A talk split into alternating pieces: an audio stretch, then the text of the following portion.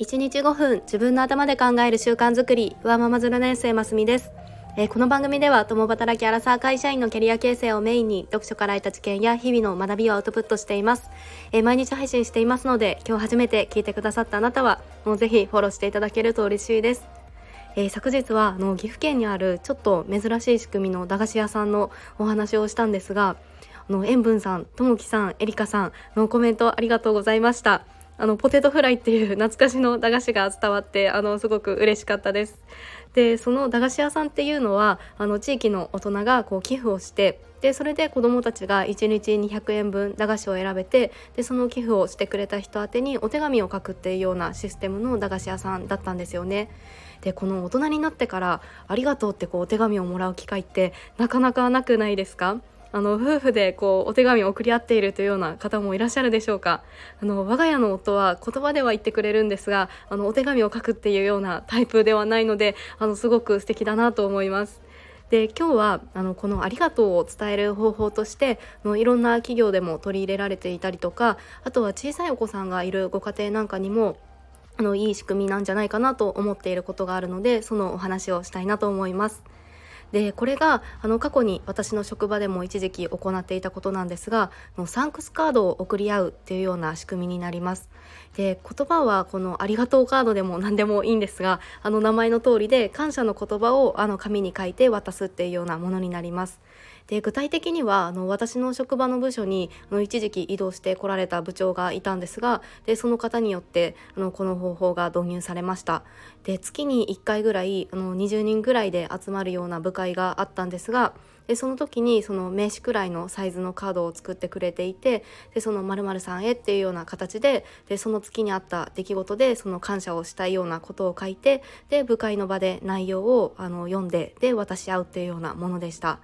で大体みんなこう23枚なので23名宛てには書いていてでこういう仕事でこんなことをしてもらえて助かりましたとかの直接関わりがなくてもの素敵だなと思ったことがあればの気づきをありがとうございましたみたいな形で書かせていただいていました。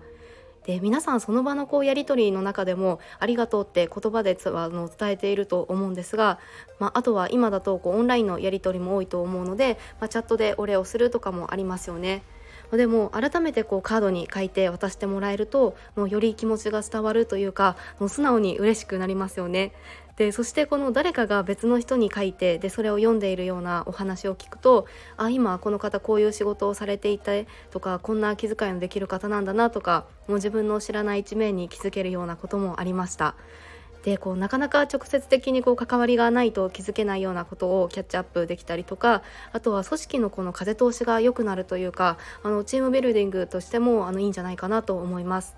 で以前読んだ「スターバックスの教え」っていう本でもスタバはグリーンエプロンカードっていう形でで社員さんとかスタッフさん同士でこれをいつでも何枚でもこういう感謝の言葉を書いて送り合うっていうような仕組みがあるそうです。で他にもノーリッツ・カールトンとか JAL とかとディズニーリゾートみたいな企業でも導入されているそうですなんか共通しておもてなし力が高いというかのこういう感謝を大事にしている企業なんだなっていうような印象ですよね。でそしてこの感謝をすることであのこれって幸福度が高まるっていうような研究もあってで実際に感謝の気持ちを手紙に書いてで相手に伝えることで結果的にこうポジティブな心理になったりで人間関係も良好になるっていうようなエビデンスもあるそうです、まあ、かなりメリットがありますよね。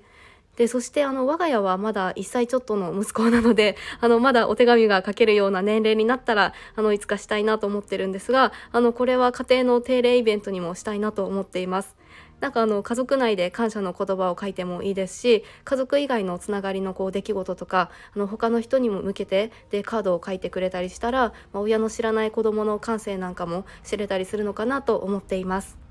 はい、えー、今日はこのサンクスカードっていう感謝の気持ちをカードに書いて伝える仕組み作りについてお話をさせていただきました、えー、あなたも思い出に残っているこうありがとうを伝えたこととか伝えられたようなことはありますか？えー、今日はこの場ではあのカードではなくて音声になりますがの最後まで聞いてくださって本当にありがとうございました、えー、よければいいねボタンやフォローもしていただけると嬉しいです、えー、それではまた明日お会いしましょう。